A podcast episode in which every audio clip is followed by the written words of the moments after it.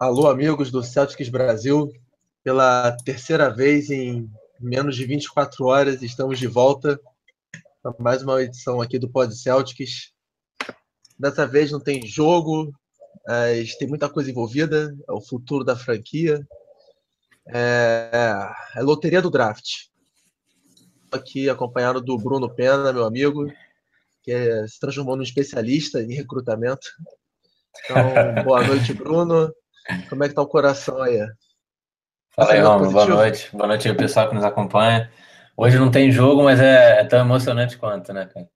É... Pô, obrigado aí pelo, pelo elogio. Não, não, não digo que eu sou especialista, mas tenho acompanhado bastante. É... Essa, essas duas últimas classes acompanham bastante. Desde que o Celtics trocou, né, é, conseguiu essas escolhas junto ao, ao Brooklyn Nets, comecei a, a, a, tomar gosto pelo basquete universitário, acompanhar mais a molecada. E essas duas últimas classes em especial eu acompanhei bastante, cara. E essa essa próxima classe do draft tem tudo para ser bastante impactante na NBA, né? Alguns dizem que é, é, a classe mais forte aí desde aquela de, de 2003, né? Se eu não me engano, que teve LeBron James, Carmelo Anthony, Chris Bosh enfim. E, bom, já queria começar aqui é, deixando, deixando uma perguntinha aí para a galera responder aqui no chat, participem com a gente. Lembrando que a gente tem. A gente pode pegar né, é, essa escolha a 1, a 2, a 3 ou a 4, né? Dentro do, do top 4 a gente já está garantido. Então, queria saber de vocês aí, é, pegando top 1, top 2, top 3 ou top 4, quem vocês selecionariam? É, só recordando que, por mais que, como muitas pessoas já sabem, né, mas como tem muita gente também chegando, tá nova no basquete, no Celtics, é bom a gente dar o contexto. É, o Celtics está na final de conferência, mas tem essa escolha por causa de uma troca que ocorreu lá atrás, em 2013, na noite do draft daquele ano, em que nós enviamos o Jason Terry, o Kevin Garnett e o Paul Pierce para o Brooklyn Nets. E em troca nós recebemos alguns perebas de alguns jogadores e três escolhas, e quatro escolhas. A de 2014, que se transformou no James Young, está no elenco até hoje. A de 2016, que foi o Jalen Brown, nosso calor atual. Nesse ano, a gente pode trocar nossa escolha de primeira rodada com a deles então, ao a gente pegar essa escolha do Nets, a gente vai estar enviando a nossa de primeira rodada e uma de segunda. E ano que vem vai ser a nossa última escolha deles. É, uma outra coisa também, que pela rivalidade é bom a gente saber, né, em CK, se o Lakers não ficar com uma das três primeiras escolhas, a equipe de Los Angeles não terá escolha de primeira rodada no draft porque essa escolha irá para o nosso rival de divisão, o Philadelphia 76ers. E se o Lakers perder a escolha desse ano, ele também vai perder a primeira da escolha de primeira rodada de 2019. Então tem uhum. muita coisa em jogo também para o nosso arquirrival. Verdade. É uma noite que pode ser crucial aí para os próximos anos do Lakers, né? Já imaginou? Com certeza. Los Angeles perde essa, essa pique aí para o Philadelphia seria um baita, um baita acontecimento, né, no para NBA. Seria uma, um é... baita desafio para o Magic reconstruir a equipe, né? Exatamente. Não, não, ia ter uma equipe atrativa, não ia ter escolha. Ia ser uhum. uma sinuca de bico é. pro, pro Magic Johnson. Exatamente. É, só também outro detalhe interessante. O Celtics não ganha a primeira escolha de draft desde 1980. É, naquele uhum. ano, o Celtics não escolheu ninguém com essa, com essa pique, né? Nós a enviamos para uma, uma outra, para é, o Golden State Warriors, que nós trocamos. E nessa negociação nós recebemos o Robert Parrish e a terceira escolha daquele recrutamento, que acabou sendo convertida uhum. em ninguém menos que Kevin McHale. Uhum. Então, em uma só troca, nós recebemos o Robert Parrish e o Kevin McHale. Dos três jogadores que formaram o primeiro Big Three da nossa história. Isso. Troca, trocazinha é, fraca, né? É, fraquinho. 52 pessoas. segunda 50... escolha. Oi, pode falar. Não, só registrando aqui 56 pessoas acompanhando a gente. Bastante legal. A galera tá bastante animada é, aí. Espera aí, todo mundo fazendo. é. Pode continuar Romulo. A nossa última segunda escolha foi lá atrás, em 86. É, nós recrutamos um cara chamado Lembias, que infelizmente veio a falecer menos de 24 horas depois do draft daquele ano, o overdose de cocaína. Você chegou a fazer um texto sobre ele, né, Bruno, no site, não é? Sim, sim. É. Na verdade, o, é, o, se não me engano, uns dois anos atrás, o Gustavo, é, Gustavo Arruda, né, nosso companheiro, fez uma, uma baita matéria sobre o, o Bias, né, o Lembias, e, e agora eu tô, na verdade, ainda não publiquei a matéria, estou fazendo um rascunho, é, vou falar da, da, da história do, do Lembias, né, assim como o Gustavo falou, mas também abordando a rivalidade, né, que ele poderia ter criado com o Michael Jordan, né, era é um jogador que muitos muitos colocavam no mesmo patamar do Jordan, é, então baita potencial que, que foi infelizmente foi desperdiçado, né? Um cara que poderia ter tranquilamente é, mudado a, a, década de, de 90 para o Boston Celtics, né? E, e, justamente batido de frente ia com o Chicago o, Bulls. Ia ser o, ia o ser o sucessor do, do Bird, né? Na, na é. equipe. Exatamente, um papel é... importantíssimo. E, e, o Bird até, é, numa entrevista, já falou que com a morte do, do Bis, ele acabou tendo que atrasar um pouco, né? É, a aposentadoria dele, isso mudou um pouco os planos Sim. da carreira dele, enfim, foi, foi realmente uma coisa bastante inesperada. E você sabe que, que tem uma. Estava lendo outro dia, né? É, estudando para escrever a matéria, e a morte dele ainda tem um pouco de mistério, né? É, alguns dizem que foi uso de cocaína, né? É, ele saiu para celebrar a seleção uh, pelo Celtics e acabou usando cocaína, enfim, morreu de overdose. Outros uh, falam até que tem uma teoria que ele foi assassinado. Uh, Nossa! Você está dando já o spoiler então, da sua matéria, né? Também. É, tem, tem uma, um, toda uma teoria né, de, em volta dessa, dessa morte do, do, do Mas, enfim, realmente é... foi, um, foi um episódio muito triste na história do Celtics prosseguindo, é, a nossa última terceira escolha foi ano passado, né? Bem pertinho. Que foi uma escolha do Nets, como eu disse, que nós recrutamos o Jalen Brown. Antes dele, a nossa última terceira escolha tinha sido lá em 97, que nós pegamos o Chelsea Billups, que acabou sendo campeão e MVP, MVP Finals pelo Detroit Pistons em 2004. 97, inclusive, foi um ano muito triste né, para o Celtics, porque nós tivemos a nossa pior campanha da história, com 67 derrotas, salvo engano. E a gente fez a. A gente perdeu com a intenção de pegar o Tim Duncan, que também saiu naquele recrutamento. Uhum. Só que aí, como a gente vai falar adiante, o Boston não tem muita sorte, né? Por mais que seja uma equipe com trevo, a gente não tem uma, muita sorte na maioria do draft. E, Verdade. como todos sabem, a escolha foi para o San Antonio Spurs, que pegou o The Big Fundamental e. Bom, o resto é história, né? Você já sabe. E uhum. a quarta escolha, a nossa última, foi lá atrás também, o Dave Cowens. Para quem Isso. não sabe, jogou quase a carreira toda no Celtics. Eu já escrevi a matéria dele sobre a carreira dele.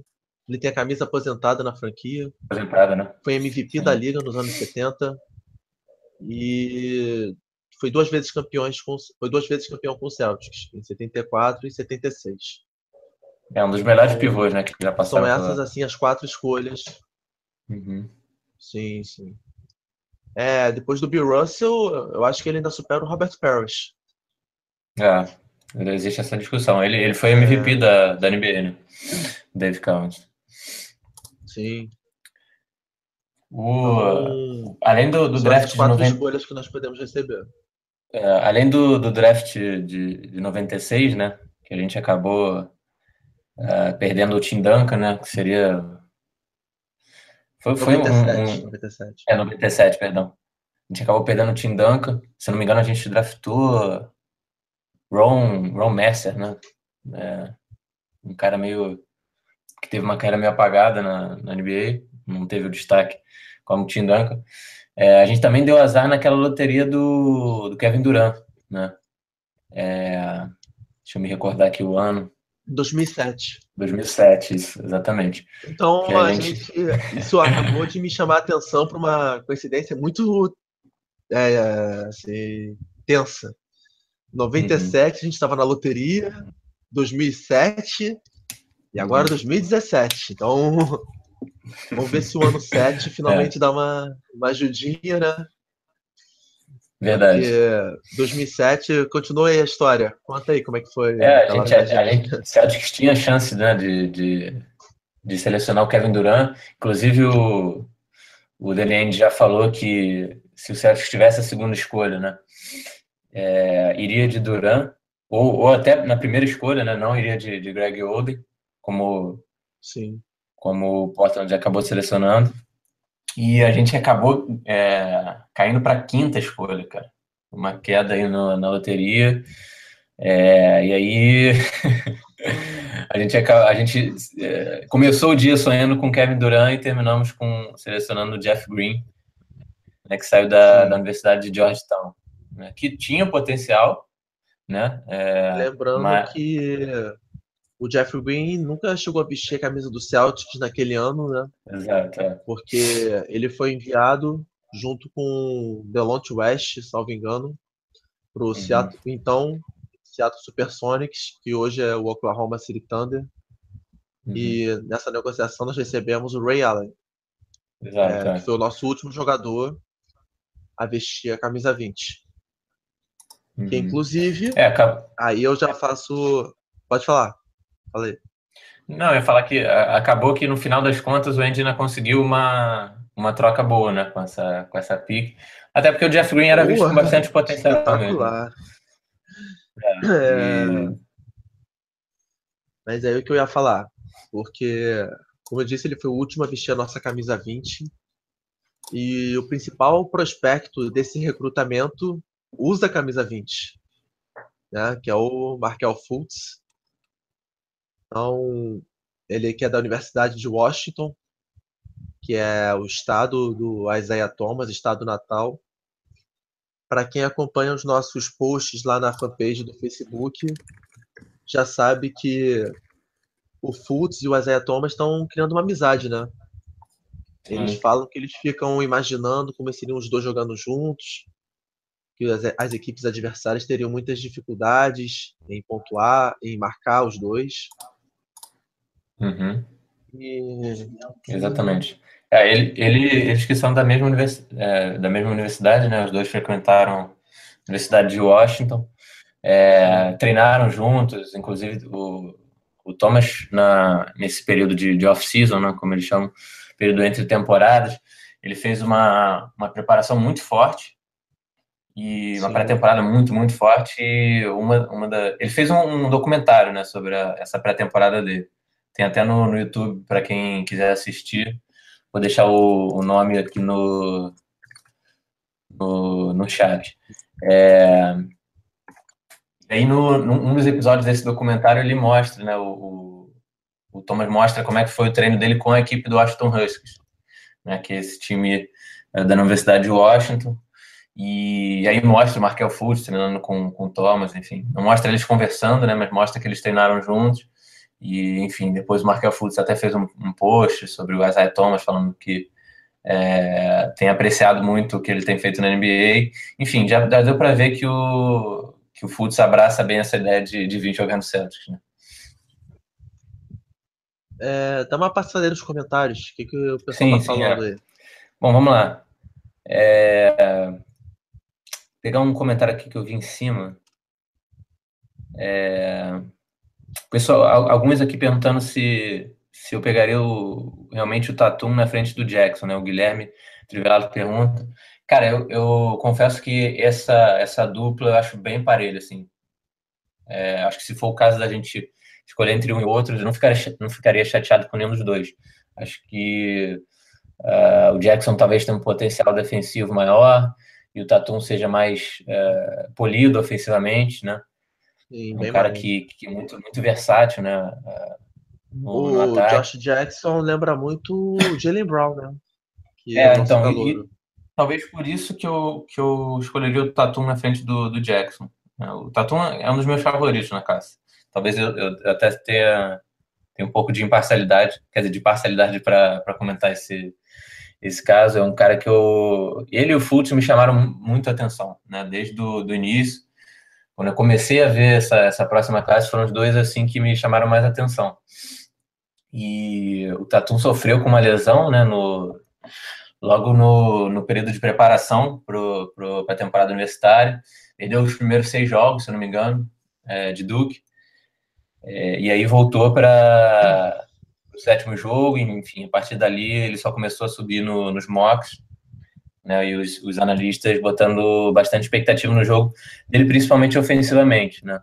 Um cara que tem uma isolation muito forte, consegue criar o próprio arremesso, enfim, muito atlético também. É, eu vou fazer um breve resumo dos principais talentos dessa classe, que é, como o Bruno disse, tem tudo para ser uma das mais talentosas desse século, se não passar de 2013 a de 2009. Uhum. Os principais jogadores são Markel Fultz, ele tem 18 anos, é da Universidade de Washington, tem 1,93m de altura. É, logo abaixo vem o Lonzo Ball, que muitos já devem ter ouvido falar por causa do seu polêmico pai, Lavar Ball, que tomou os noticiários, né, falando absurdos. O Daniel chegou a escrever um texto né, sobre isso no site, bem interessante. Sim, sim. Se existe marketing negativo ou não. Então, quem tiver maior curiosidade, eu recomendo a leitura desse texto. O Lonzo Ball tem 19 anos, é de UCLA, Los Angeles, e é armador. Tem 1,98m, que é uma ótima altura, né? É, sim, então, sim. Bruno, esses são os dois principais talentos da classe. Eu queria que você descrevesse um pouco os dois, assim, para os nossos colegas e falasse quais são as uhum. maiores qualidades de cada um deles e os defeitos que você achou. Uhum. É, essa, essa dupla chamou bastante atenção na, na universidade por, por a gente viver uma, uma era de armadores na NBA, né? Acho que isso vem ficando cada vez mais evidente. É, a importância dos armadores nos últimos três, quatro anos né, cresceu absurdamente. Uh, acho que até o, o, Stephen Curry é o principal responsável por isso. É né, um cara que, que mudou um pouco essa, esse conceito, enfim. E, e você olha hoje para a NBA, cara, o que você tem de, de armador All-Star, enfim, de, de, jogadores da posição 1, né? Ou All-Star ou, ou ali, é, beirando o All-Star, é, é muito grande. Né? É, realmente a NBA está repleta de, de, talentos nessa posição. E esse draft veio também com essa, com essa peculiaridade. Né? Dois, os dois uh, jogadores que estavam ali constantemente no, no topo né, do, dos mocks, dessas previsões, eram justamente o Fultz e o Ball. Eles até alternaram né, uh, essas posições 1 e 2, tem analistas que colocam o Ball eh, como primeira escolha, outros como segunda, né? E com Fultz a mesma coisa. E agora falando um pouco da característica dos dois, é... o Markel Fultz é um cara que, que, que, lá nos Estados Unidos eles chamam de all-around, né? O cara que tem um jogo assim bastante completo, né? Ele tem um arsenal incrível uh, no ataque é, é um combo guard, né? Ou seja, ele joga na, tanto na 1 quanto na 2, o que é muito bom para o Celtics. Então, você imagina aí se a gente tivesse um, um backcourt formado por ele e o Thomas, né? Os dois sabem jogar na posição 1 e 2, né? Então, uma hora o Thomas pode vir carregando a bola, outra hora ele pode jogar no off-ball, né? Recebendo a bola e o Markel Fultz armando mais. Então, é uma característica interessante para o Celtics. É, é um cara que, que tem o que... uma... Pode falar. Pode falar, Romulo, desculpa. Pode falar. Bruno? Fala, Romulo, pode perguntar, cara. Pode. Não, então, é, você, eu concordo com o que você falou, né? O Fultz é muito difícil de achar um ponto negativo no jogo dele. O uhum. que me chama a atenção é a maturidade para a idade dele. Pô, perfeito. Porque a gente vê assim um, um jogo muito desenvolvido, ainda mais com um atleta que só teve um ano de universidade, né? Mas se eu tivesse que uhum. apontar uma coisa assim que me preocupa no jogo dele é o aproveitamento nos lances livres, porque é, acho que está abaixo de 65%, que Sim, é. um armador né, é bem preocupante. Me uhum. faz ter aqueles pesadelos do Rondo ainda. mas, mas isso é normal, né? A gente vê que muitos jogadores, quando sobem da universidade para NBA, aprimoram o lance livre e ficam com um aproveitamento decente. É, exatamente. Tem, tem algumas, é, algumas, algumas falhas assim que é muito comum né, do, da gente ver nos jogadores universitários. Uma delas é o lance livre, é, mecânica de arremesso, né, ainda não está pronta, o cara ainda está desenvolvendo a, é, a, mecânica de arremesso, ainda está encontrando o flow de, de arremesso ideal, né? E postura defensiva também. São os dois erros assim que é, você pode apontar na maioria do, dos prospectos. E, mas assim, o que, o que me tira essa preocupação, como você falou, né, de, por exemplo, a gente comparar aqui o, o Rondo com, com o Fultz na, nessa deficiência, é que o, o Markel Fultz ele, ele se mostrou um bom, um bom arremessador, né, do, tanto da média distância quanto muito, da longa distância. Muito bom, aliás, é. É, é, então, quanto ao Alonso, é, uhum.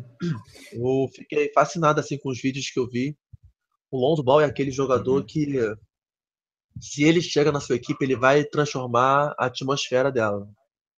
Ele vai fazer o time ter aquela alma de uhum. vencedor. Porque Sim. o garoto. É um cara...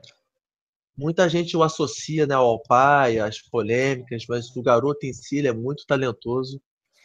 Ele consegue envolver os seus companheiros no plano de jogo, no plano de ataque.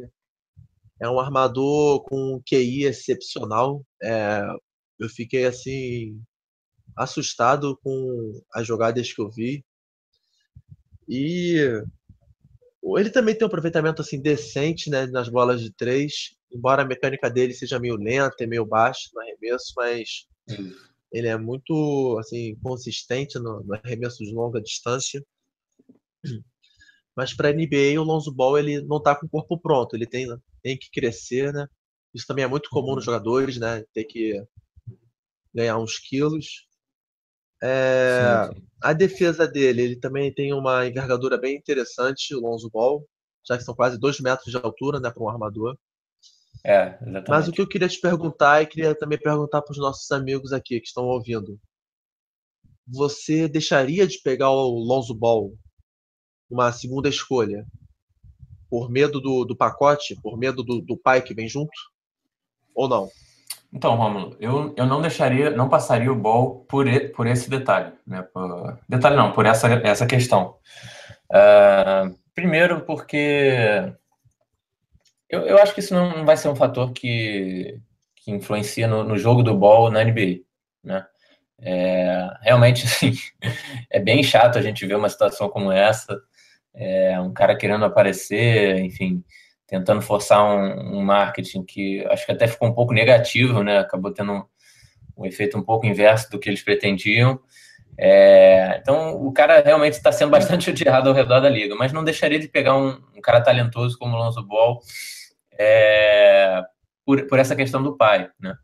E, mas assim, eu ficaria na dúvida, cara, se o, o Fultz não tivesse disponível, de, de pegar o Lonzo Ball, porque o Ball é aquele cara que precisa do, da bola nas mãos, né? Ele Sim. não é como o Markel Fultz, que pode jogar no off-ball, que pode é, jogar na 1 e na 2. Então, assim, isso já limitaria um pouco é, a atuação dele ao lado do Thomas, né? Então, eu já, já começo a ter dúvidas na minha cabeça se não seria melhor, por exemplo, a gente ir de, de do Jason Tatum, por exemplo, do, do, do Josh Jackson, Entendeu? Mas assim, essa, essa questão do, do pai realmente não me preocupa, cara. Eu acho que se o, se o Danny Ainge, se o Danny Ainge, assim, é, tiver na cabeça dele, né? Óbvio que não, não só o Danny Ainge, né? toda a comissão que avaliou, é, tiverem na cabeça que o Lonzo Ball tem o, o talento para ser selecionado, né? Caso o Fultz não esteja disponível, eu acho que o Celtics puxa o gatilho, não, não vai hesitar, não. É, e o que o pessoal achou aí nos comentários? Eles passariam Lonzo ou não? Ou concordam com você?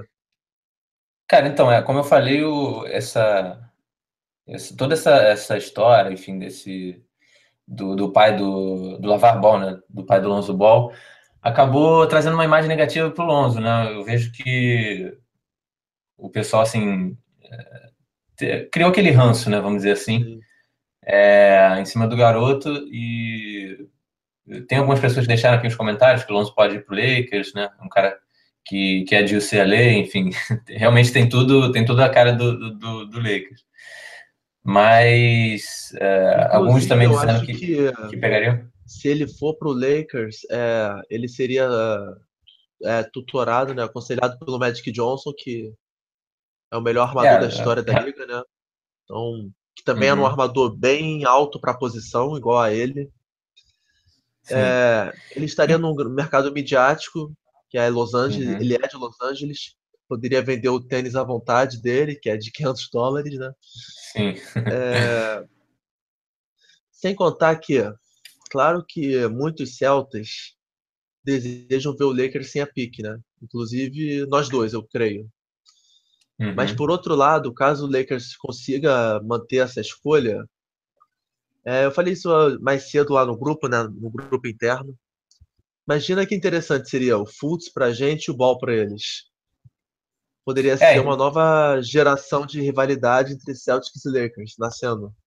Perfeito, é, nós concordo. tivemos o nós tivemos o Bill Russell contra o Will Chamberlain, tivemos o Larry Bird contra o Magic Johnson, o Paul Pierce contra o Kobe Bryant, quem sabe se não poderíamos ter Fultz e Lonzo Ball, né? Seria bem sim, interessante. Sim, é. Exato, a gente falou disso ontem. É, seria interessante. Cara, primeiro que eu, eu já vejo assim como o fit perfeito o, o Ball no Lakers e o Fultz aqui, né? Já começa aí. É, Los Angeles Lakers não tem um armador de ofício, né? Confiável. É, o, o DeAngelo Russell ele, ele faz essa função né? Ele carregou a bola durante alguns jogos da equipe. A gente sabe que ele é um, um dois de origem, né? Eu acho que ele com o Lonzo Ball seria um encaixe melhor para o Lakers. É, enfim, e toda essa história, né, do, do, do pai tá forçando uma ida pro Lakers, é, o garoto ser de Los Angeles, jogou no SLA, é realmente o cenário perfeito. E o Fultz, por, por, outro lado, tem a cara do Celtics, né, um cara que é, é, um, é um hard worker, né, ou seja, um cara que trabalha muito duro, é, você vê o, o, as entrevistas dele, ele é um cara assim muito centrado, muito pé no chão, né? não, não, não tem aquele, aquela coisa de ego inflado, não tem estrelismo. Então, eu acho que ele é um cara que, que se adequaria melhor a, a essa cultura do Celtics, né? E até essa relação dele com a Isaiah Thomas pode ajudar, enfim. Realmente, se você, se você comparar assim, os dois, é, e se você puder assim, montar né, do, do jeito que, que cada um saia com o melhor fit, eu acho que seria isso sim, o Lakers saindo com o Lonzo Ball desse draft e o Celtic saindo com o Markel Fultz. Mas, é, caso é, o Lakers pegue o... Só para informar só, só... que começou a transmissão da loteria. Então, conforme forem saindo a ordem das escolhas, a gente vai falando. E uhum. após acabar a ordem definitiva, a gente comenta aqui brevemente qual jogador seria interessante para qual equipe, quais são as necessidades assim de cada equipe, né, atualmente. E a gente tenta brincar um pouco aí de GM da NBA, né? Só Legal, é. informando é. que quem vai representar o Celtics no palco vai ser o dono da franquia, um dos donos, é o Rick Grossbeck. E um detalhe curioso que poucas pessoas sabem é a ordem do draft já já está já tá definida. O que vai acontecer agora é Sim. é meramente a divulgação dessa ordem. É, nas é. últimas horas é, ocorreu um sorteio já com as bolinhas, né, que demora um tempo. E quem representou o Celtics nesse sorteio real foi o outro dono da, da equipe, Steve Paluca. É, uhum. Agora é meramente a divulgação dessa ordem. Quem vai Sim. representar seja, o Lakers? Os donos já sabem, né? Sim. Quem vai representar Olá, o amigos. Lakers é o Magic Johnson. Opa! Opa, fala aí. Chegou. Cheguei a tempo. Correndo? É. A atração principal sempre chega depois, né? Tá certo. é, quem vai representar o Lakers vai ser o Magic Johnson. O Philadelphia 76ers vai ser representado no palco pelo Joel Embiid, carismático. É, vocês lembram de outros assim? O então, Suns, o Suns vai, vai, vai ter o Devin Booker, né? Pelo que eu me lembro. É, o Minnesota vai ser pelo Andrew Wiggins. Minnesota, né? Isso, exatamente. O Wiggins vai lá. Ano passado a gente teve o Isaiah Thomas, né? Indo para representar o Celtics. Isso. Até que, que não foi mal Isso, o, o Thomas trouxe para casa a terceira escolha, né? Que era realmente a, a escolha mais provável para o Celtics. Pelo menos não caímos no, no último draft. É... Uh, eu cheguei agora mesmo, assim, o que, que vocês já falaram? Me põe uma par desse programa. Nós falamos sobre o histórico de escolhas do Celtics, né? Com as escolhas 1, 2, 1 a 4. Uhum. Falamos sobre os dois maiores talentos da classe, que é o Fultz e o Ball, as uhum. semelhanças e diferenças entre os dois. É... Enfim, recordamos dos anos de 97 e 2007, em que, infelizmente, a, a Boston teve muita sorte na loteria, né?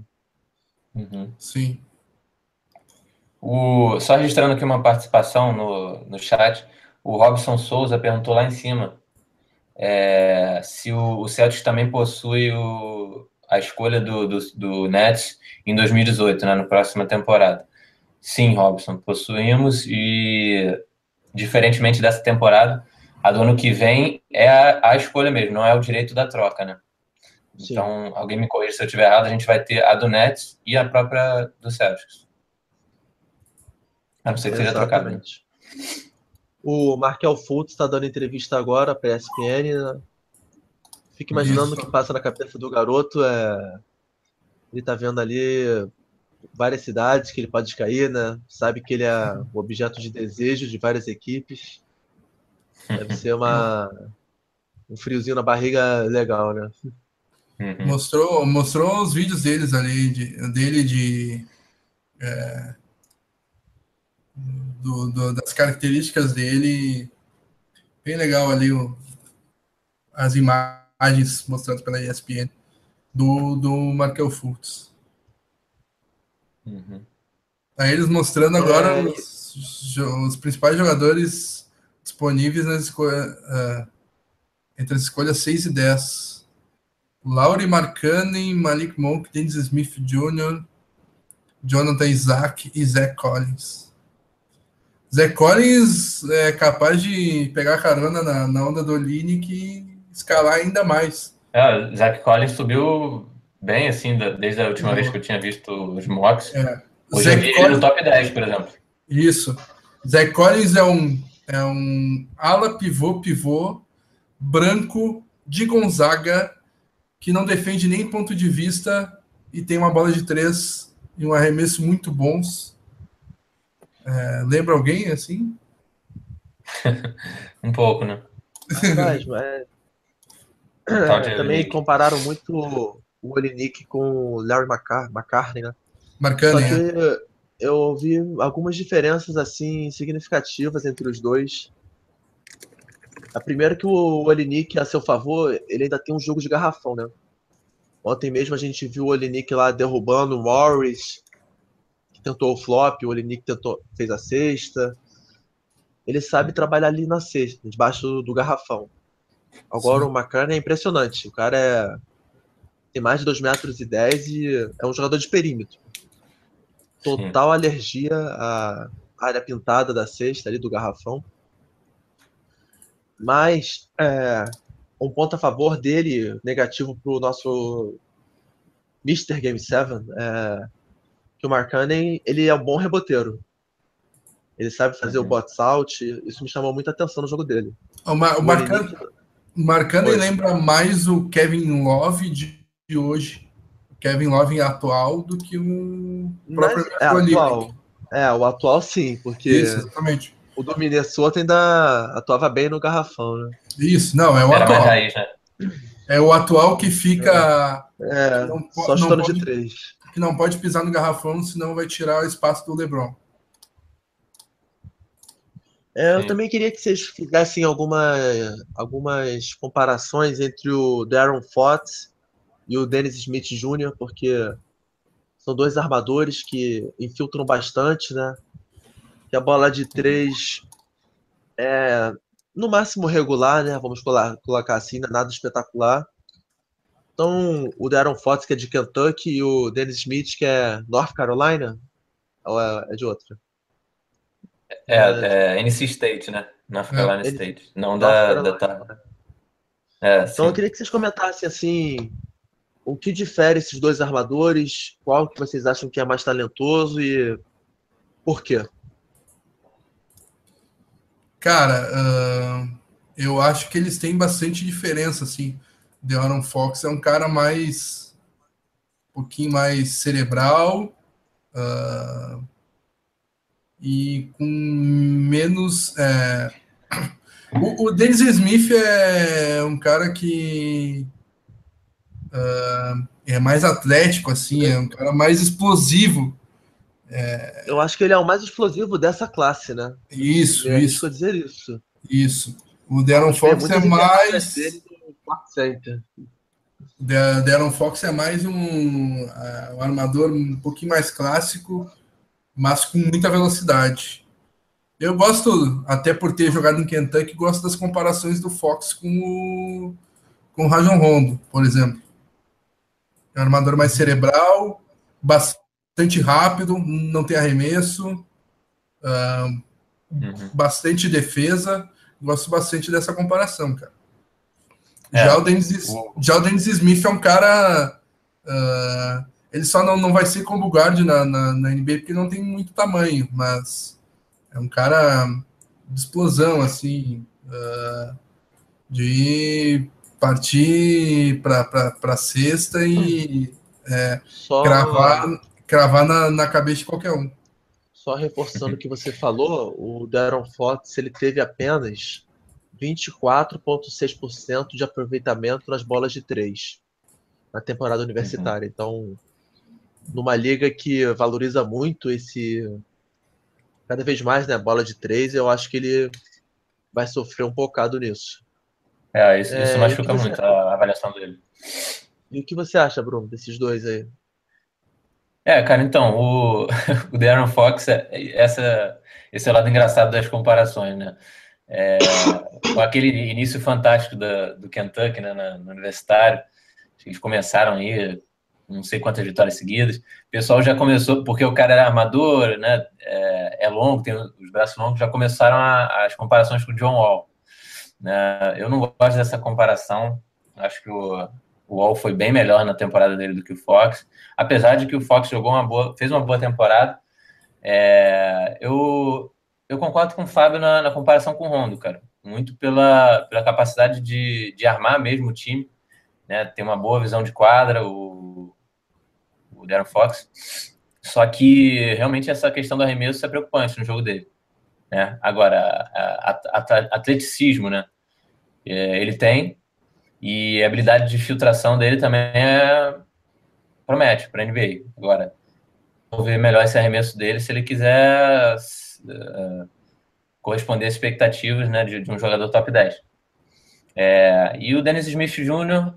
é um cara que é bastante atlético também, é um cara tem uma, uma força incrível, é um dos melhores defensores dessa, pelo menos que eu vi dessa dessa próxima classe, né? Jogador da, da NC State, é, chegaram bem também no, no universitário, é, próximo ali o, no March Madness ele teve é, uma, uma queda no desempenho, mas oh, só agora atualizando aqui, começou a apresentação né, dos representantes de cada equipe.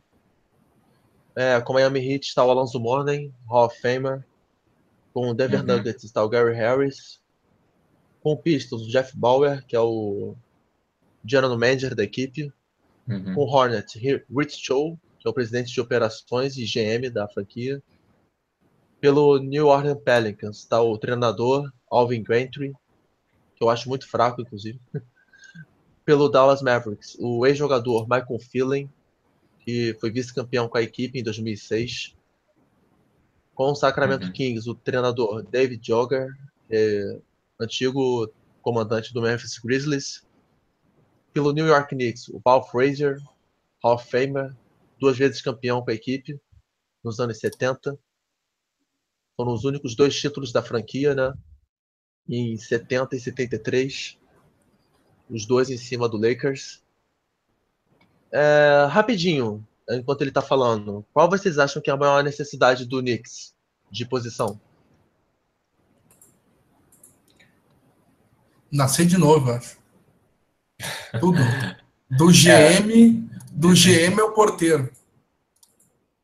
É difícil vocês apontar uma, uma posição que eles estão bem servidos, né? Fox, no Danny Smith, alguma capacidade deles atuarem no triângulo do Phil Jackson? Vocês acham que eles combinam com esse estilo de jogo ou não? Cara, eu acho que o, o Knicks tinha que desistir dessa história de triângulo. Já tá para a terceira temporada aí na tentativa de, de, achar esse triângulo e até agora tá bem quadrado o basquete lá, né? É, agora, recuperar o, a franquia, né? Você começar a reconstruir. Selecionando um armador não é a pior das ideias, né? Agora, cara, o Darren Fox, realmente eu não, não vejo como um bom encaixe no, no, no, no Knicks. Acho que é um jogador que ainda vai demorar para talvez achar o jogo dele. A gente sabe como é que a torcida lá do Knicks é exigente. Né? O Dennis Smith já vejo melhor. Mas é, ele está com um ponto bom, né? Eles começarem a, essa reconstrução da franquia por um, pelo armador, né? Casar o, o Porzingis com o armador é interessante. Ah, eu, eu, eu, já, eu já acho o contrário do que que o Bruno falou. Acho que quem casa mais, um armador que casa mais com esse estilo de jogo do Knicks no triângulo é o De'Aaron Fox, porque o De'Aaron Fox é um armador muito mais para jogo de meia quadra, é, jogo cadenciado, jogo pensado, que é o que Mas não prega, tem bola de três, né, Fábio? Que é o que prega... Três, né? uh, é, isso aí é... Isso pesa. Pesa bastante. Porque se você, se você for ver, é, quem era o armador do, do Lakers, do Phil Jackson, era o Derek Fisher. Pô, tinha uma excelente uhum. bola de três. E no Bulls era o John Patson e Ron Harper. Então, eu acho que isso pega pro Fox, né? Eu é, acho é, que aquele mas francês, o, o, o Dennis Smith tá francês, o, Intiliquina. O Nikitilina, sei lá qual é o nome dele, complicado. Intiliquina. Ele caberia bem no Knicks, para mim. Eu acho que ele é inteligente, né? Com... Concordo, é o melhor encaixe. Uh, o que Sim. eu tava querendo dizer é que o, entre Fox e Smith, quem encaixa mais é o Fox. Porque o Smith é muito jogo de transição, jogo de é, marcar bem, sair na correria e cravar na cabeça de qualquer um. Então. Sim. É, vai começar o anúncio da ordem. É, só recordando aqui uma coisa também bem interessante: só três times nos últimos 20 anos é, chegaram às finais de conferência e tinham uma escolha de loteria. É, top 10, eu acho. O Pistons em 2004, em 2003, que teve a segunda. O Raptors, ano passado. E a gente esse ano. Então, a gente está sendo muito afortunado de estar nessas condições. Pode falar, uhum. Bruno.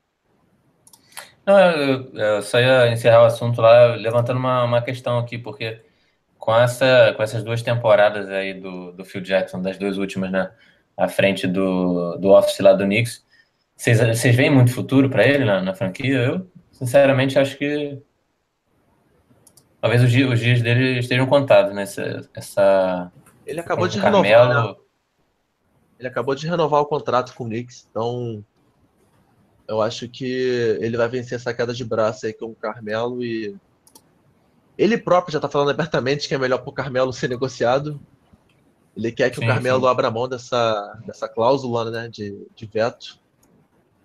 Uhum. Confesso que. É, ele, ele renovou o, o contrato com o Knicks, mas. É. Eu acho que o velho surtou Mas o... assim. Tá sendo totalmente deselegante com o Carmelo Anthony o ano todo. E é muito bizarro. Uhum.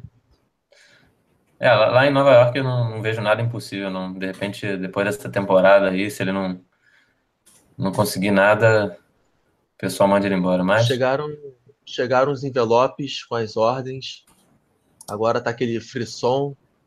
A câmera é, botou um zoom no Magic Johnson ali, que também tá bem ansioso. É, o Fábio tá calado, quero saber se o coração ainda tá batendo. Não, tô tranquilo. Tranquilidade. Tranquilo? Eu tava, eu tava tentando mandar o link ali, porque o pessoal tá pedindo, Tran... mas.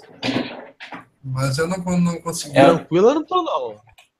Tranquilo eu não tô, não. Tô ansioso pra caramba aqui. Acho que o YouTube bloqueia a gente de mandar um link ali. Foi a mesma coisa que aconteceu ontem com a imagem que eu tava mandando. Só registrando aqui uma, uma perguntinha do. Mais uma do Robson. Robson Souza, perguntando se algum BR, né, algum brasileiro tem chance nesse draft. E você falou certo, cara. Quem sabe o Jorginho, né? Jorge de Paula. É um cara que teve uma boa temporada da NBB. Na, no último draft, né, do ano passado, ele já ele já havia sido cogitado, né, para ser selecionado, mas acabou não, não indo para a NBA. É, acho que ele tem alguma chance, sim, até porque tiveram 10 franquias, se não me engano, né, visitando o rapaz aqui. É, mas se sair é lá para a segunda rodada. Né? É, olhe, olhe nesse time no paulistano, né? Que tem o Jorge de Paula e o Lucas Dias, acho que é. Uh, são dois caras uh, de 21 anos aí o, o, paulistano que varreu a série no, na semifinal do NBB e tá na final, né? Espero o vencedor uhum. de é, Bauru e Pinheiros. Venceu o Vitória. Bom time. Esse time do Paulistano aí. Uhum. Não sei bem, se o, bem... não sei se o Jorginho. É. O Jorginho. Não, não sei se o Jorginho vai, vai para essa classe aí. Mas se for, ele não vai, ele vai ser undrafted. Dificilmente ele vai ser escolhido. O Lucas Dias eu acho que já é meio que obrigado aí, porque ele está na idade máxima. Uhum. Eu é, sei que tem um brasileiro que, que tá na idade máxima e é, é meio que obrigado a, a se inscrever, né? É demais. Uhum. É, o que chama a atenção do Jorginho é a altura dele, né? Um armador de, de 1,97m. Ele também joga na posição 2 às vezes. Ah, as, mãos, é... as, as mãos e os braços dele são muito bizarros. Sim, é um cara é, atlético. Queria que vocês também passassem nos comentários, né? O que mais que o pessoal tá falando aí? Vai, vamos lá. O pessoal tá, o pessoal tá ansioso. Pedindo muito link aqui. muito link do, da transmissão, né? Do, da loteria. Cara, a gente tá tentando mandar, galera, mas o, o chat aqui, eu acho que o Deixa YouTube bloqueia. Deixa eu só atualizar aqui, né? É, o Philadelphia pode trocar a sua escolha contra o Sacramento. E o Kings só vai manter a sua escolha se ela for top 10. Caso contrário, ela vai para o Chicago Bulls. Uhum. Agora chega o apresentador, né? O Mark Tartum. E chegou a hora, gente. Todo mundo fazendo figa aí. O Fábio uhum. já deixou de ficar tranquilo. Décima, a décima escolha, Miami Heat. Vai para o Miami Heat.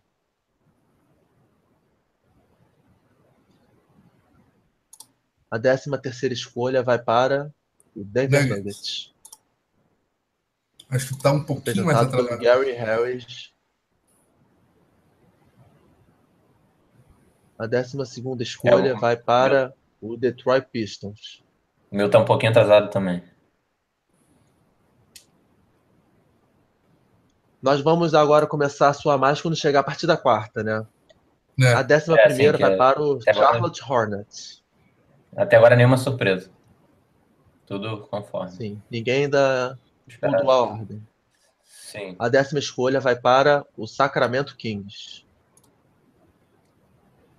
Essa do Sacramento é do Sacramento mesmo? É, o, Essa... é que vai pro Pelicans. Né? É do Pelicans. É a do ah, Pelicans, é. A nona escolha vai para. A nona escolha vai para o Dallas Mavericks. Tudo certo por enquanto. Que não, que não participou Oitava. de muitas loterias nos últimos anos, né? Opa! Sacramento a oitava escolha vai para.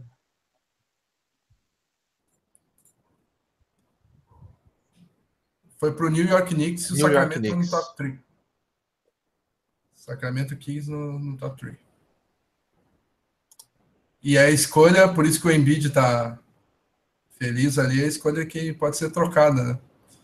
Meu Deus do céu. A sétima escolha vai para o Minnesota Timberwolves. Isso.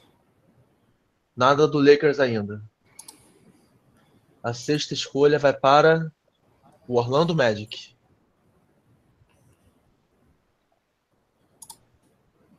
É chegando, pessoal. Caraca, tô muito canso. Ó.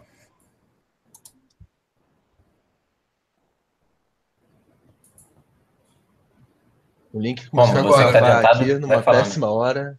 Quarta escolha agora, hein? A quinta escolha vai para o Sacramento Kings. Era a escolha do Philadelphia, né? Quarta escolha. A partir Santos. de agora pode aparecer a gente. Suns, quarta escolha. Então o Lakers manteve Nossa. a pique. Meu Deus do céu. O Lakers, o Lakers terá a pique. Olha a festa do Magic Johnson, que bizarro. tá todo risonho, comemorando. Olha aí. Uh, a, escolha do. Assim como, a escolha do Philadelphia. Assim como no ano passado, as três primeiras escolhas serão de Filadélfia, Los Angeles e Boston. Ano é, passado, a primeira escolha ficou com o Seven Sixers, que pegou o Ben Simmons. A segunda ficou com o Ingram. E a terceira ficou com o Celtics. Mas essa do. Agora. Essa, essa do Seven Sixers com um asterisco, né? Porque são as bolinhas referentes à escolha do, do, do Kings que foram sorteadas. Até nisso o Kings tem. É... Cara, o, o Philadelphia também tá com uma sorte hein, no, no draft.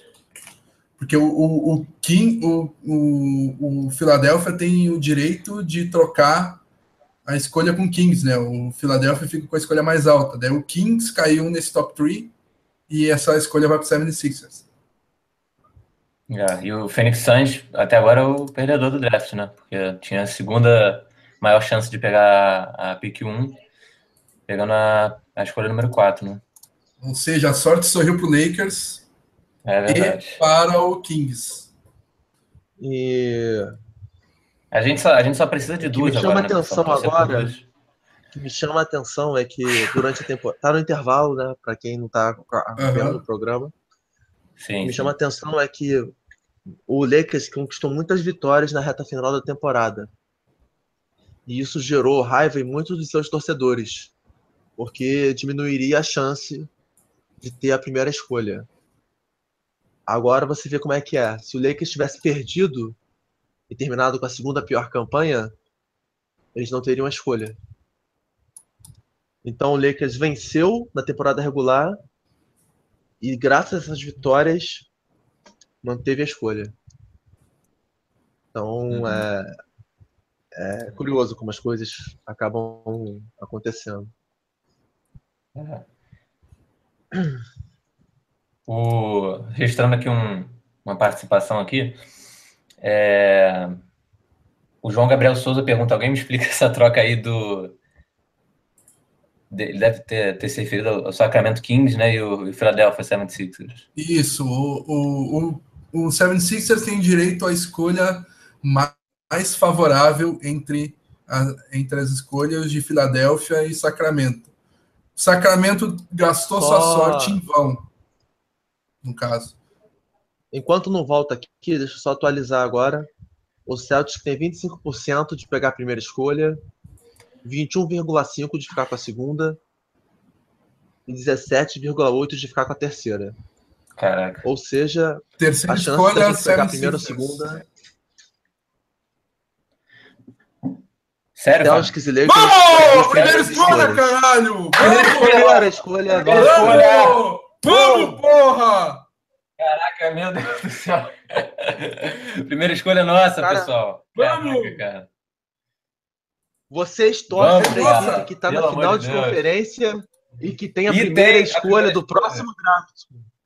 Comemora, Como galera. é bom Comemora aí, Nação Celtics. Como é bom ser Celtics. E para registro, a segunda escolha é do Lakers. Então, vamos lá, então. Primeira escolha, Markel Fultz. E Lonzo Nossa! É Markel isso aí, galera. Nós, nós temos a primeira escolha do draft. Exatamente. E que, e que, e, que, legal que vai ser. Mais uma vez a gente volta Deixa naquela história de, de que o cara tá falando. Celtics com a primeira escolha, Lakers com a segunda, vai ser um marketing absurdo em cima disso. Foot e ball, provavelmente. Nos próximos o dono da franquia fala que é um momento único de ser um torcedor da franquia, porque estamos na final de conferência e temos a primeira escolha. É... Eu não lembro de nenhum, não lembro de nenhum caso parecido. O Pistons foi final de conferência em 2003, mas ficou com a segunda escolha, né? Então, a chance da gente ver agora Thomas e Fultz é gigante. Caraca, cara, o sonho, sonho se, se concretizou, pessoal. Nossa, estava desde o início da temporada batendo nessa tecla. Que é Olhos marejados. 84 pessoas aqui com a gente também, geral surtado. Eu não tenho nem palavras. Vão falando aí porque eu tô emocionado aqui. Caraca, cara. Pessoal bem, bastante animado aqui no chat. Como é bom ser Celtics, a primeira nossa, chupa Lakers, diz o Érico Andrade. é, galera, mais uma vez aquela, aquela teoria da conspiração. como tá nossa semana? Vamos ganhar do, do Cavaleiros amanhã. Já viu como é que tá a nossa semana? É, vamos Nós vencemos o jogo 7 ontem e ganhamos a primeira escolha hoje. Que semana é essa? Cavaleiros amanhã. Meu Deus do céu. Que meu Deus. Que é a profecia pra, do Bill Simmons acontecendo. É a profecia Bom, do Bill Simmons acontecendo de uma maneira bizarra. Sim, 90 pessoas nos assistindo agora. Obrigado pela participação, galera. O João Gabriel Souza. Então, já vamos, já vamos Pode falar. que você será o pai dos meus filhos. já vamos falar dessa primeira escolha, então. Uh, sei que vocês falaram no começo do programa, mas agora com garantias. Markel Fultz ou Lonzo Ball? Uh, já que eu não falei, vou falar um pouquinho deles, então. Uh, Markel Fultz é um protótipo do, do jogador completo do futuro da liga. E espero que Danny Ainge selecione ele. Uh, se ele mantiver a pique, né? Ele pode trocar, mas vamos nos manter no assunto draft, sem trocas. Markel Fultz Amigo, é. Só. Vai lá preciso fazer uma BS aqui, Fábio. Desculpa te interromper. Vai lá, vai lá. É, agora, agora que veio a mensagem assim na minha cabeça, a gente fala muito do Paul Pierce, do Kevin Garnett. Eles nos deram um décimo título, nos deram inúmeras memórias, lances inesquecíveis. Mas o legado deles vai muito além dessas jogadas. Eles nos deixaram como legado essa primeira escolha do draft. Cara, eles, eles é... nos deixaram como legado o time da próxima década. Que é... Exato. Meu Deus do céu, cara, esses dois. Cara, e ano que vem. Cara, eles... Esse ano vem. É, Pode falar. Esse, esse, ano é Markel Fultz e ano que vem. É... Michael Porter Lu... Jr. Não, Luca Doncic, rapaz. Luca Doncic, do Real Madrid, esloveno. Considerado o melhor prospecto ever já na Sport. Então, deixa eu. Agora que eu, os, anos, os ânimos estão abaixando, deixa eu repetir a ordem do draft para os nossos amigos. Boa. A 14 escolha vai para o Miami Heat. Isso. A 13 vai para o Denver Nuggets. Isso. A 12, o Pistons. Isso. 11, Charlotte Hornets. A, a, escolha 10 vai para o Sacramento Kings. OBS. Devido à troca devido à troca pro, do DeMarcus Cousins pro Pelicans. Isso. A nona escolha do Dallas Mavericks. A oitava do New York Knicks. A sétima do Minnesota Timberwolves. A sexta do Orlando Magic. A quinta do Sacramento Kings. Originalmente e vai trocar a sua escolha com a do Philadelphia. Isso. A quarta escolha do Phoenix Suns. A terceira do Sixers que vai trocar pela do Kings. A segunda do Lakers, que sobreviveu a mais um draft. E a primeira é do meu, do seu, do nosso Celton. Nossa. Uh, lembrando que o pela primeira vez desde 1980, o Boston Celtics terá a primeira escolha do draft. Fábio e Bruno, digam o que vocês estão sentindo. Uh, só uma info antes. Uh, Lakers e Sacramento pularam o Suns, deram a sorte. Só que no caso do, do, do Sacramento, uh, por, por ter essa troca com o 76ers, daí o 76ers rouba, troca de lugar, né? Vai para o terceiro lugar, que seria do Kings, e o Kings vai para o quinto lugar, que seria do 76ers. É, o Sixers deu uma a sorte por um lado, por um lado e azar do outro, né? Ele poderia ter saído com a, com a pick do Lakers, se caísse fora do top 3, mas acabou com essa do, do Kings. E a gente falou do Paul Pierce, ele lançou um tweet aqui já, falou, é, e olha o que acabei deixando para trás, quer dizer, que eu deixei... É, que legado, pro né? Pro meu Celtics né, durante a minha saída, né? O, a escolha número um. E bota uns, umas carinhas é, de dando risada ali. Pai Pierce deixando um presentaço aí pra gente, mesmo fora do Celtics. Cara, que absurdo, Mas... né? Esse, esse, esse time para os próximos anos aí. É, é, a combinação perfeita, né, cara? De um time competitivo uh, que tem uma certa experiência já e uma molecada que vai crescer junto com esse time. O Celtics tem um futuro brilhante, cara. Tem um presente e um futuro brilhante, né? Acho que é uma mescla que, que tá aterrorizando todo mundo da NBA. Com certeza tinha bastante gente secando o Celtics. E foi o que eu falei, é... a gente sofreu em 97, que a gente perdeu o Tim Duncan. Sofremos em 2007, que nós perdemos o Kevin Durant. E agora, em 2017, a gente quebrou a assassina do ano 7, né? E vamos ter essa primeira escolha. Meu Deus uhum. do céu.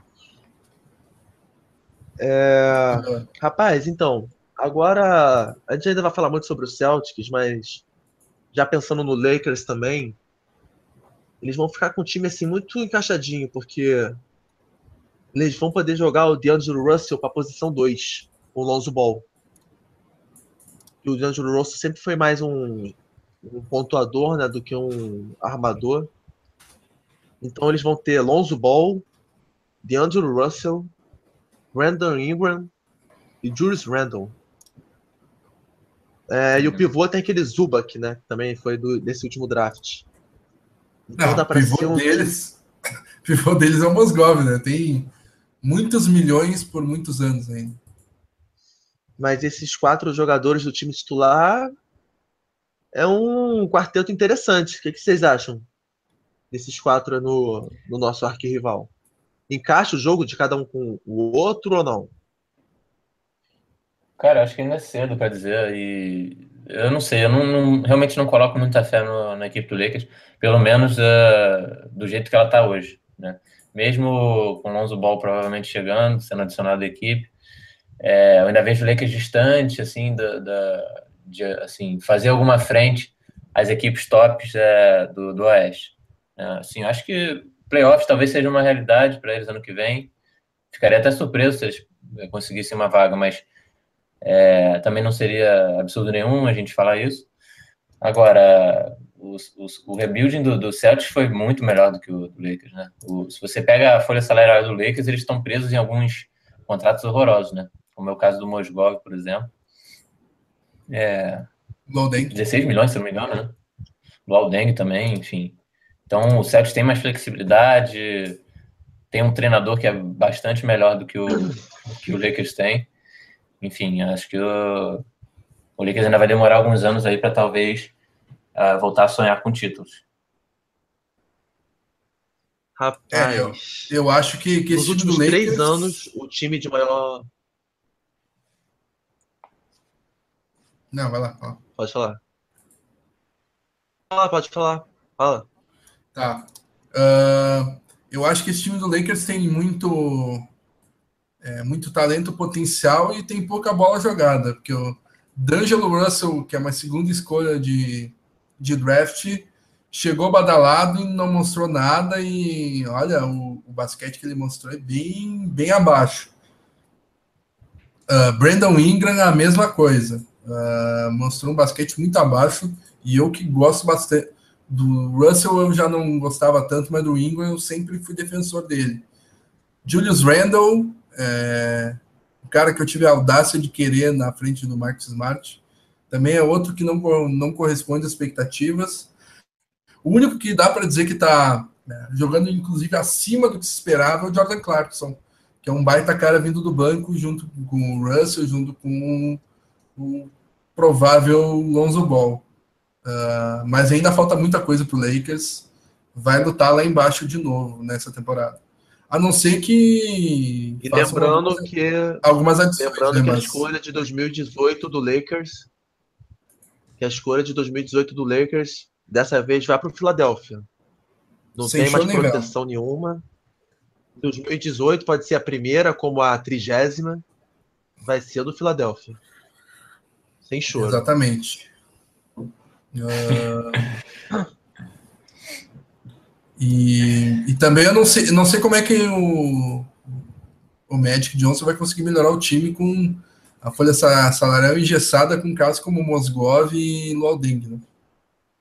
Não sei como é que Sim. vai funcionar isso aí. Uh, o certo para o Lakers fazer é, é dar espaço para os jovens, mas dar espaço para os jovens sem escolha de draft de 2018 não tem muito como, né? Uhum. Rapaz, passando aqui no Twitter a repercussão após a ordem definida, tem até repórter de NFL comentando o Adam Schefter, que é da ESPN, é um baita repórter do futebol americano. Ele tá falando que os times de Boston estão mimando muito seus torcedores. porque eles vão achar que se ganha Super Bowl todo ano, que se ganha final de conferência e primeira escolha de draft também, direto. Então, essa é uma época muito especial para quem torce para os times de Boston, porque é simplesmente espetacular. E foi o que aconteceu que a gente falou, né, Bruno? É, é, a gente pode ver agora Fultz contra Alonso Ball. Exatamente, pode ser uma nova é geração de rivalidade entre Celtics e Lakers nascendo.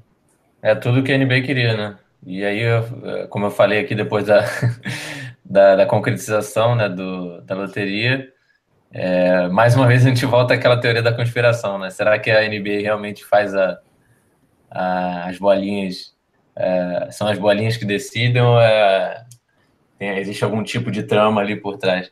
Eu, eu realmente não, não sou adepto dessa teoria, não, cara, mas que, que realmente é engraçado, né? É, a gente tem alguns exemplos aí na história que, que conspiram para a favor dessa teoria, isso a gente não pode negar. E mais uma, uma baita rivalidade que pode ser criada, né? Dois armadores tops, é, é o sonho da NBA, realmente. O marketing que vai se criar em volta disso é, vai ser absurdo. E o Celtic vai aproveitar com certeza também. Imagina quantas camisas do, do Fultz não vão vender. Uma dúvida boa aqui do Daniel Emiliano no, no nosso chat aqui. Uh, de quantos quilates vai ser o anel de campeão do ano que vem? É uma dúvida recorrente aí. É, eu, foi, eu, é, foi eu que mandei essa, é. essa perguntinha ele, lá. É a única dúvida, né, Pedro? O anel de campeão do ano que vem vai ser de 12 ou 18 quilates. Acho que se resume a isso agora, né? Então, é, agora, só para a gente começar a brincar, né? Fazer um mock com vocês dessas escolhas de loteria. Vai, eu ia sugerir a mesma coisa. Estamos é. na mesma sintonia, então. então é, eu acho que a primeira escolha, a nossa, é meio que já um consenso, né? A gente viu que a galera tava despejando ódio para cima do Lonzo Ball, mas o protocolo me manda perguntar: com quem vocês, Fábio e Bruno, e os nossos amigos que estão nos ouvindo, escolheriam com a primeira escolha? Antes de vocês responderem, eu tenho gosto de falar isso que eu sonhei por muitos anos. With the first pick in the 2017 NBA Draft, the Boston Celtics select Responda. Markel Fultz. Markel Fultz. University of Washington. Sem dúvidas. É, cara, é um encaixe é, perfeito. eu tô já. A camisa 20 do Celtic, que sim, é, finalmente vai sair do armário. Uhum. É, a última vez foi usada pelo Ray Allen em 2012. Então, cinco anos depois, ela tem um novo dono. Sim. E que dono, né? Perfeito. Camisa 20 é, é dele. Acho que a única chance do Futs, do Futs não aparecer no Celtics é se a escolha for trocada, né?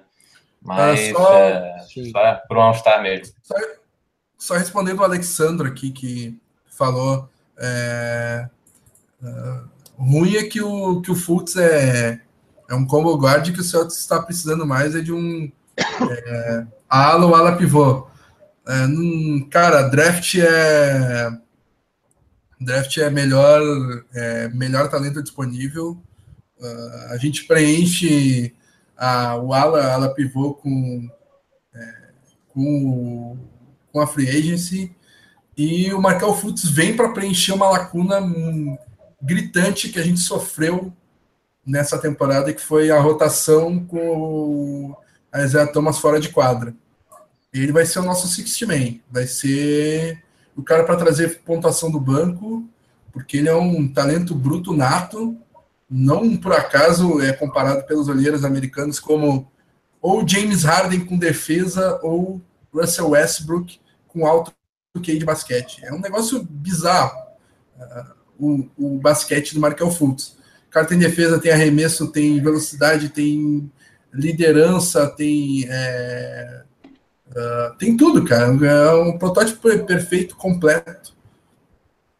Então não dá para deixar passar. E eu pensaria duas vezes se fosse para trocar essa escolha aí. Eu não trocaria, não.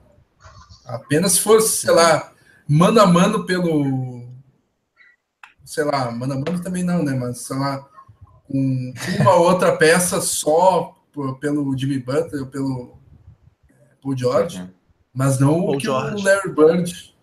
Não o que o Larry Bird tava, tava querendo colocar na, Queria dizimar o Celtics. É, pediu até a mãe do, do Danny Ainge no é, pacote. Deixa eu... Prosseguindo aqui no mock, né? Isso. É o Los Angeles Lakers. Quem eles pegariam? Quem eles vão pegar com a segunda escolha? É, Alonso Ball. Lonzo Ball. Los Angeles. É. Sim, vai seguir a carreira em Los Angeles.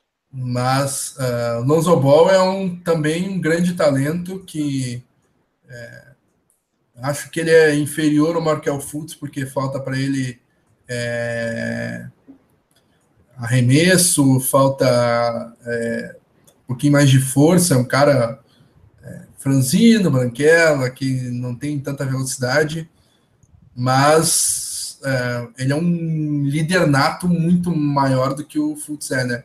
O Fultz é meio introvertido, o Lonzo Ball já é um cara de mais liderança e faz bastante sentido para esse Lakers que precisa de um líder, né?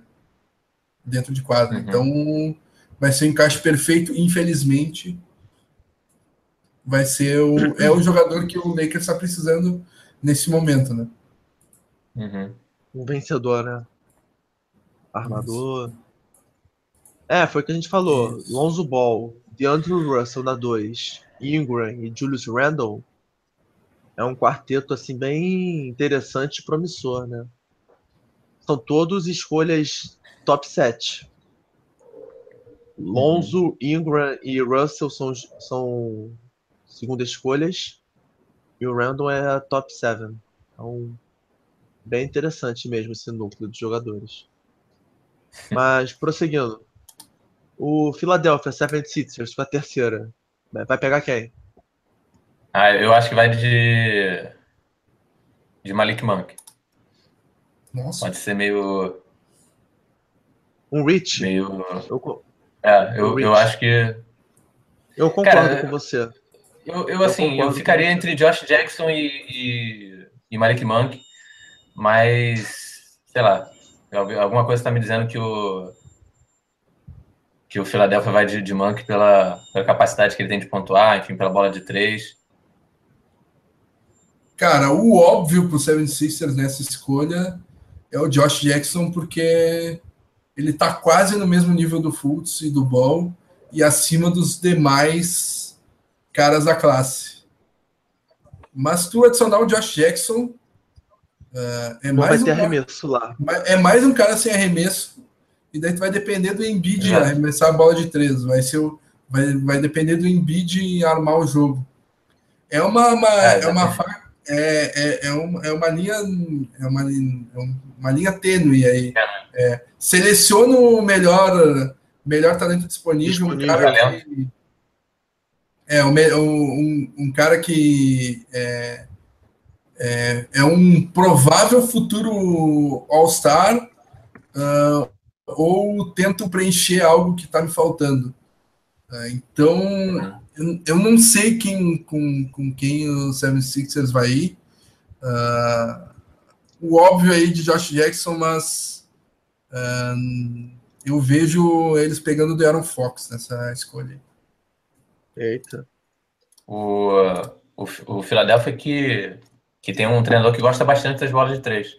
Né? E, inclusive, isso, isso, É, o Brett Brown é um cara que é, o sistema dele de, de jogo, você vê que o, o, o 76 mesmo sem ter um bom aproveitamento, né, um dos piores da liga, na verdade, da, da linha de três, é um, também foi um dos que, que mais tentou. Né, ficou ali no top 10 das equipes que mais é, chutaram para três pontos. Então, acho que isso pode influenciar. Vamos ver se, se eles não arriscam aí um Malik Monk nessa quatro.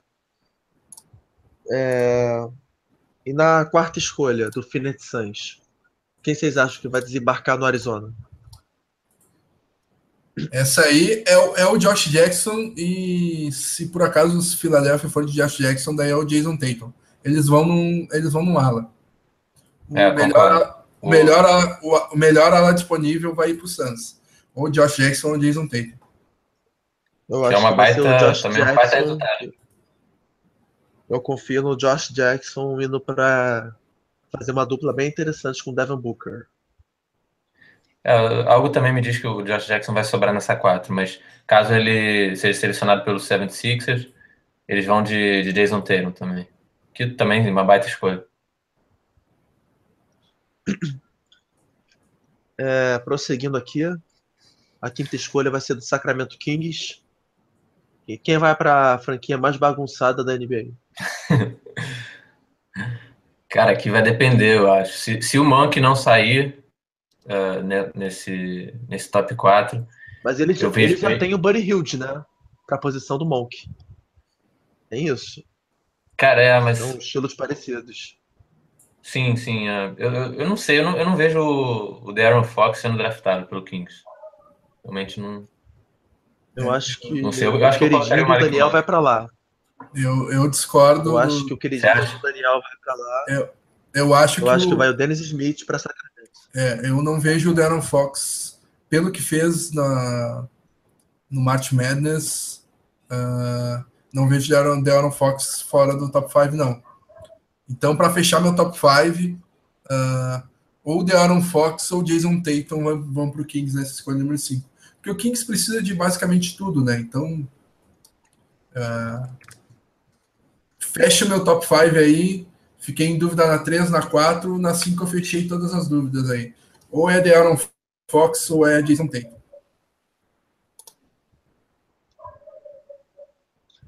É, com a escolha número 6, que vai ser do Orlando Magic.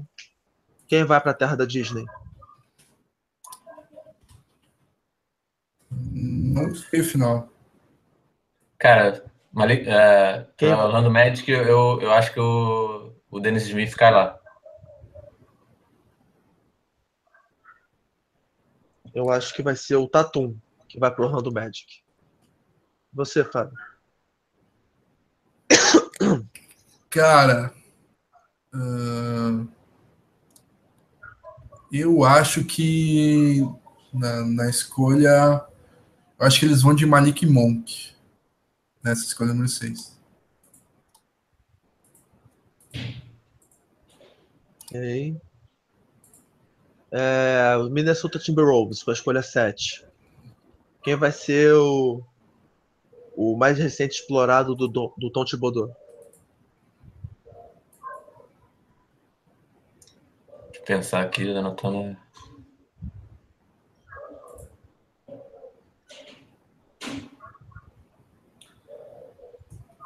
Essa é difícil. Cara, então, eu, eu tô vendo, anotei aqui minhas, a minha resposta. Uh, seguindo aqui o que eu falei anteriormente, o Darren Fox estaria disponível na 7. Talvez o, o Ovo selecionaria ele, se ele caísse. Se caso não, caso ele não esteja disponível, aí eu acho que eles iriam de melhor talento disponível. Eu tenho que dizer que o Jonathan Isaac na 7. É, eu não eu vejo. esse também. É, eu não vejo o Timberwolves selecionando armador, porque eles vão renovar com o Ruby já tem o Chris Dunn. Então, uh, eu acho que Timberwolves vai ter a sorte de ter um talento absurdo que é o Jonathan Isaac, que é um dos melhores reboteiros da classe, um dos melhores arremessadores da classe. E é um cara com que eu deposito muita confiança. É um SF de sete pés, cara. É um bagulho bizarro. É, um, é Nesse caso é a aberração da Flórida. Flórida Freak. É um negócio bizarro. Eu acho que vai sobrar na, na mão do, do Tibbs. O nosso rival e freguês, New York Knicks, tem a, a oitava escolha. Quem o Phil Jackson vai escolher? Para mim, o Frank Nitiliquino. Amador que vem do, do estrangeiro. Né? Acho Concordo. que é um. É, é, é um risco que o, que o Knicks correria. Sim, é. É um dos melhores defensores também dessa, dessa classe. O cara é realmente um monstro defensivo. Eu, eu não vejo no meu mock aqui o Dennis Smith está disponível e eu não vejo ele passando dessa escolha do Knicks. Então, para mim, Dennis Smith. É, com a nona escolha, pela primeira vez, né? Pela primeira não, mas poucas vezes nós vimos o Dallas Mavericks na loteria. Então, quem o Mark Cuban vai pegar? Como eu acho que eles vão no é, num armador na na free agency com Wesley Matthews na 2, Harrison Barnes na 3. Novitsky e Noel no garrafão, eu acho que eles vão já preparar o substituto do Novitsky ali na 4 nessa última temporada do alemão. E um cara que tem um jogo muito parecido com o dele. Uh, excelente arremessador, excelente reboteiro, Lauri Marcano de Arizona. Branquelo que não defende, que nem o Novitsky. Opa, opa, Achei que tinha mutado o microfone. Não, eu também, eu também coloco o Maverick selecionando o Marcani. Superstição de um outro ala pivô branquelo com chute de longe? Ou não? Cara, então, é, eu não, sei lá, eu não, eu vi poucos jogos do Marcani, mas uh, eu não, não, gosto dessa comparação dele com. Uh, Sabe que vai ser inevitável, né? Novitsky. Sim, com certeza. Cara, mas, é, mas eu sei, concordo assim, com do, vocês. Do que eu via, eu ele. Concordo. Não sei, posso, posso estar falando besteira, mas eu, eu vi mais assim. Ele para um, um Ryan Anderson do que para o Novitz. Do, talvez o Mirotic. Uh, não sei, não, não gosto dessa comparação, cara, com o Novitz, mas é, é, vai ser inevitável mesmo. E acho que aqui na 9 vai ser ele mesmo, para o Mavericks. É, décima escolha, novamente, do Sacramento Kings. Qual vai ser o novo calouro que vai ter sua carreira desperdiçada lá? é, vamos ver. Cara, se o De'Aaron Fox sobrar para o Kings na escolha na número 10? 5, calma. Ah, sim, na 5. Se, se o De'Aaron Fox sobrar para o Kings na escolha número 5, é, eles vão eles vão dar um eles vão apostar no Zé Collins que é o, o novo Olinick Banquelo que não defende nem ponto de vista uh, de Gonzaga que tem bom arremesso é Zach Collins. Se não, o Intiliquina será o novo armador do. Se o De'Aaron Fox não estiver em Sacramento, Intiliquina será o novo armador do Kings. E você, Bruno? É, eu, eu não sei, eu tô entre Zach Collins, mas não sei, do jeito que o Kings é bagunçado, talvez eles vão dar um reach no... também o... Eles vão dar um reach no Jorginho na escolha número 10. é a cara. É, eu, não que... vou dizer, é, eu não vou dizer um reach tão alto, mas assim, uh, talvez o, o OG Anunobi. É um cara que jogou Indiana. Uh, acho que também tá no, no tá na mira do, do Kings. Mas o, o Zach Collins realmente faz sentido aqui pro Kings, né, 10? Apesar de que eu, sei lá, eu não, não selecionaria ele no top 10 nunca, mas. Eu coloco o Zach Collins justamente pelos motivos aí que vocês deram. Vou dar um voto de confiança no, na sanidade da equipe do Kings dessa vez. É, com a 11 primeira escolha tem a equipe do Michael Jordan, as Vespas de Charlotte.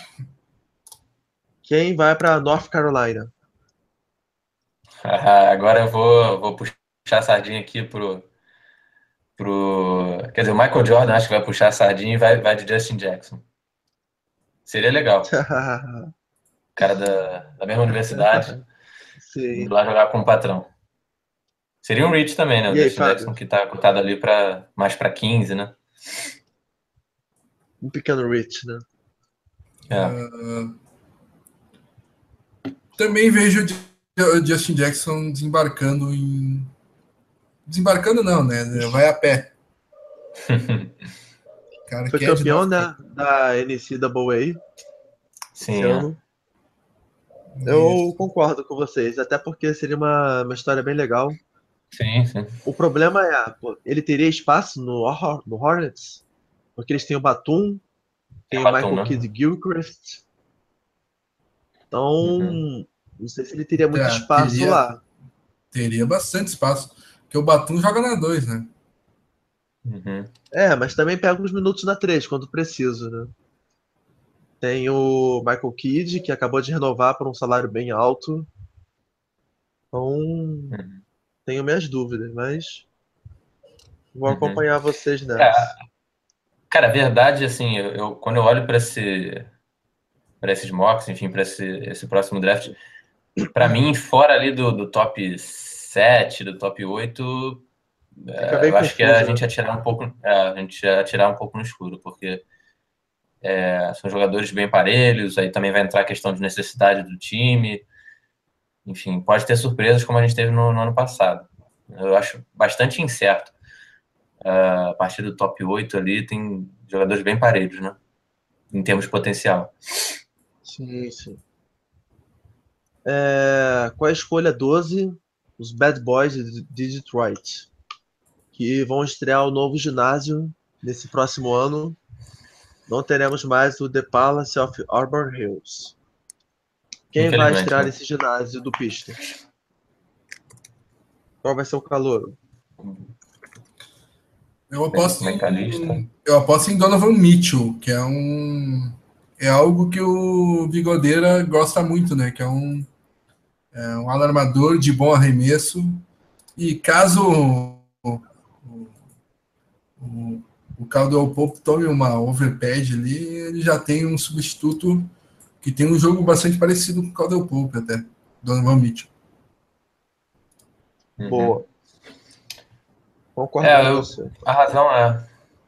A razão aqui é o, é o Donovan Mitchell mesmo. Faz bem a cara do, do Van Gundy, né, jogador de Louisville. Eu gosto dele, é um cara bom. É, vamos agora subir a altitude, vamos para o Colorado. Quem vai fazer companhia ao Mudiai, a Will Barton, Farid, The Joker, foi a surpresa da temporada na posição. Uhum. Qual vai ser o novo calouro do Denver Nuggets? Hum, Cara, se, se o Justin Jackson sobrar, eu acho que o Nuggets pega. Uh, deixa eu ver quem sobrou mais aqui.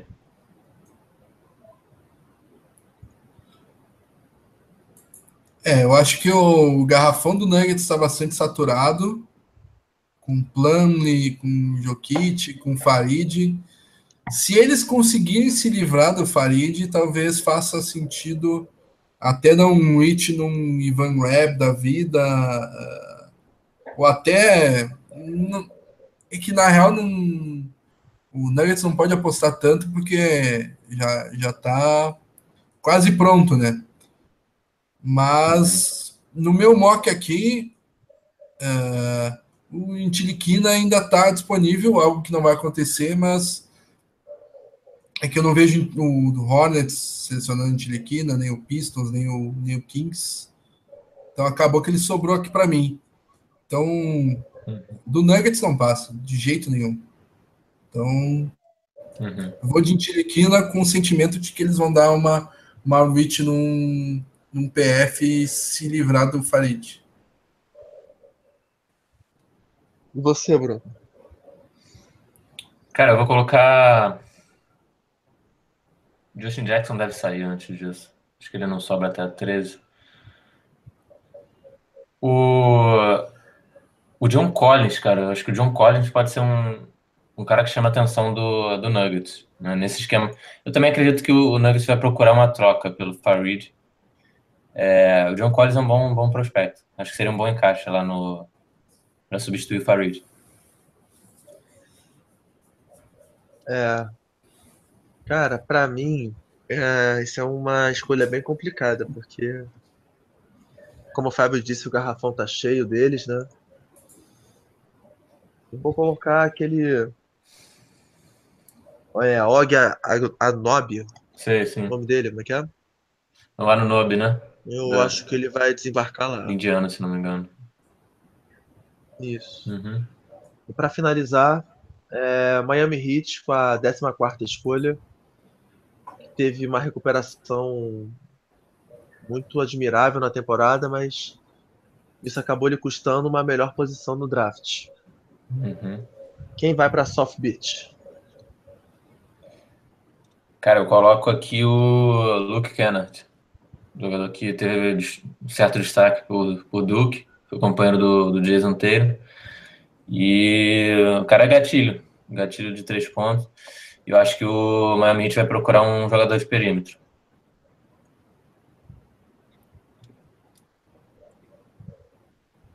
É, eu, eu já concordo coloco... com você, até porque o Waiters é o Waiters é agente livre, né? É free agent, é.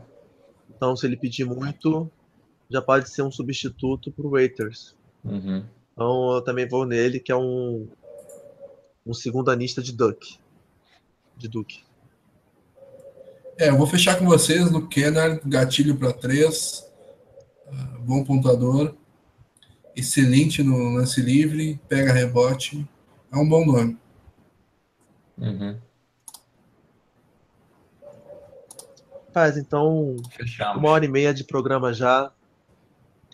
Fechamos o nosso mock aqui. É, aqui o destaque final de cada um de vocês agora. Fala aí, Fábio. Qual é o seu destaque final? Uh, final pro uh, Vinícius Gaeski, que pergunta: tem chance de Thomas Bryant cair para a segunda rodada? Cara, Thomas Bryant é um cara que dá para monitorar ali na, na, na, escolha do Celtics número 36. É, até ontem, no, no pós-jogo, indiquei alguns nomes para essa escolha. Eu, além da escolha número um, óbvio, é, é uma escolha que eu estou de olho também, que tem muito talento de garrafão ali disponível. O Draft, o Draft Express, inclusive, põe o Thomas Bryant na escolha 36 do próprio, Cel, do próprio Celtics. Eu já sou fã de alguns outros jogadores, como. É, uh, cadê? Não vou achar aqui infelizmente.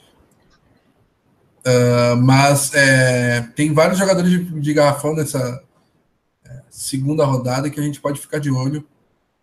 Alguns mais famosinhos aí, Jordan Bell, que foi bem por Oregon no March Madness, Bandebaio, uh, Harry Giles está naquela região, Jonathan Motley, Caleb Swanigan. Tem, tem muita gente legal ali que é para a gente ficar de olho, além do 20 Markel Fultz. É, e você, Bruno? Qual é o seu destaque final?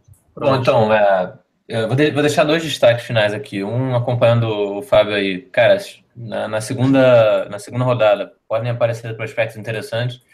E eu gostaria de ver dois nomes aqui vestindo a camisa do Celtics. O Caleb Swanigan e o Jonathan Motley. Né? O Caleb Swanigan pela, por ser um dos melhores reboteiros da, do universitário nessa última temporada. E o Motley por ser um bom protetor de ar.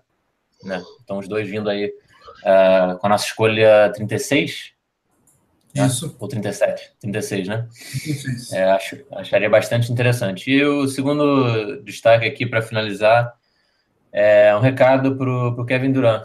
Kevin Durant, você perdeu uma grande chance. Talvez a, a, a chance da sua carreira de, de construir uma, uma dinastia aqui no Celtics. É, nunca se sabe, né? Ele vai ser agente livre de novo nessa temporada. Então nunca se sabe, vai que. É... Então, meu destaque final também são dois. É... O primeiro, que nessa próxima quinta-feira vão ser anunciados os times da temporada. Então, se não, se não aparecerem nem no terceiro o Paul George ou o Gordon Hayward, é, o Utah Jazz e o Pacers não vão poder oferecer um contrato de cinco anos por mais de 200 milhões para eles. Então, é, olho nisso, porque principalmente com o Paul George, porque o Larry Bird já saiu. Se eles também não puderem oferecer um contrato nessas cifras para o camisa 13 deles, pode ser um indício de que ele pode ser trocado no draft ou no mercado de jogadores Pode ser, ainda mais a gente agora com essa primeira escolha, pode ser interessante. E a segunda é. Enfim. Vencemos o jogo 7 ontem. Vencemos a loteria hoje. Então, o meu conselho e meu destaque final vai para o Lebron. Prepara o cu, Lebron. Prepara o Boa. cu, porque amanhã vai ser a sua vez.